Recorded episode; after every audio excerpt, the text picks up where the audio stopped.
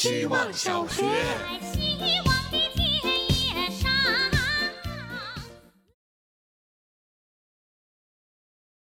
大家好，我是小杰西。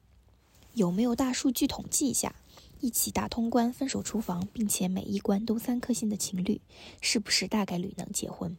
首先，有的关卡真的很难，不玩个二十次是拿不到三星的，所以在一起的时间必须足够久，并且双方都必须有坚定的信念。再来，再来一次，一定可以的。其次，称这款游戏为情感试金石也不为过。玩这个游戏不可能不吵架。周六和男友玩了一晚上，有一关卡了很久，我们都有点情绪了。哎呀，你不要急呀，慢慢走。你洗碗能不能快一点？越是这样，越过不了，直到双方开始服软。没关系，我们按顺序一单一单的做。这个我切好了，你拿去煎。不紧不慢，分工明确，拿下三星。感觉这个游戏我们一定可以通关。我们也确实在考虑结婚了。希望小学，朋友们好，我是小卖部。今天我用微信读书的自动阅读功能来看书，不用手动翻页，手就闲下来了，有点过于舒服。于是我就举起了一桶五升的农夫山泉当哑铃来用，一边看书一边练手臂。一旦接受了这种阅读加锻炼的混搭方式，我感觉还挺充实的。这种双管齐下，好像早就变成了我的生活习惯。比如说做家务加听播客，会用听播客的有趣中和做家务的无聊；还有拖拖拉拉不想洗澡的时候，使出洗澡加听歌的搭配就挺管用的。不过当我需要专心做一件事，比如背诵课文、写方案的时候，就不太对劲了。我会不由自主地薅头发，是不是潜意识在提醒我这件事做起来太难受了？如果硬逼不了自己去做那件痛苦的事，那就允许吃苦的同时，也能体验到更丰富的层次吧。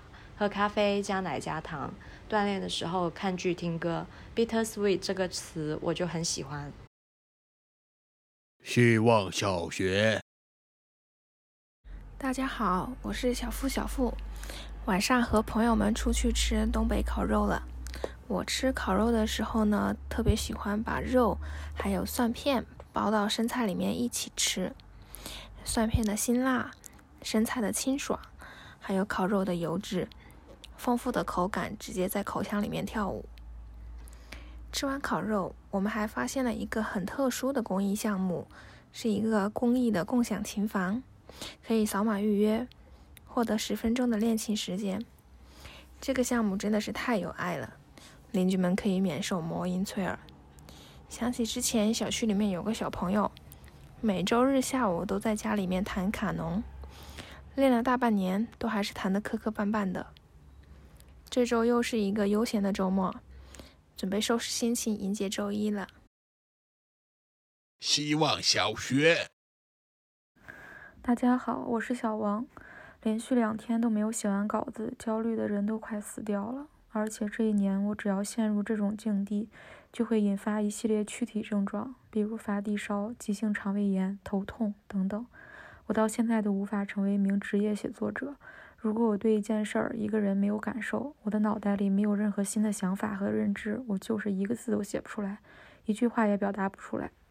最近这一年，我常常有枯竭、干涸的感觉。一个人怎么能经得起这样往外掏呢？大多数时候，你像挤柠檬汁一样压榨自己，最后你都不得不面对自己是一个不能更平庸的人，拥有的那些灵光闪念早就被消耗的差不多了。我已经接受了自己不是一个永动机。我真的很渴望休息半年，不只是补给输入，这实在是太过于功利了，而是走走停停、读读看看，不只是养分，我需要给生活注入点空气，让干瘪的自己重新丰沛起来。希望小学。一分钟，大家好，我是小和尚。马上过年了，大家又能放假了。偶尔有人跟我抱怨加班多没休息。我都会心里暗自难过，起码法店里他们还有假，我们和尚是没有假期的。虽然我们工作看上去没有医生、警察这种同样基本没有假期的职务那么重要，但是确实需要随时待命，因为祈祷佛祖保佑的人会随时随地的出现。我们念经就像蓄电池一样，能量会分配给祈祷的人。如果我们少上一天班，那祈祷成功率就会降低一点。特别是人口膨胀之后，僧人和平民的比例越来越失调，人多了之后，祈祷也多了，灵验的比例就会降低。还有一方面，就像警察办案也有轻重缓急，所以我呼吁大家，平时遇事多靠自己解决，即使祈祷也要自己努力，不能干等着，让能量尽量给到需要帮助的人。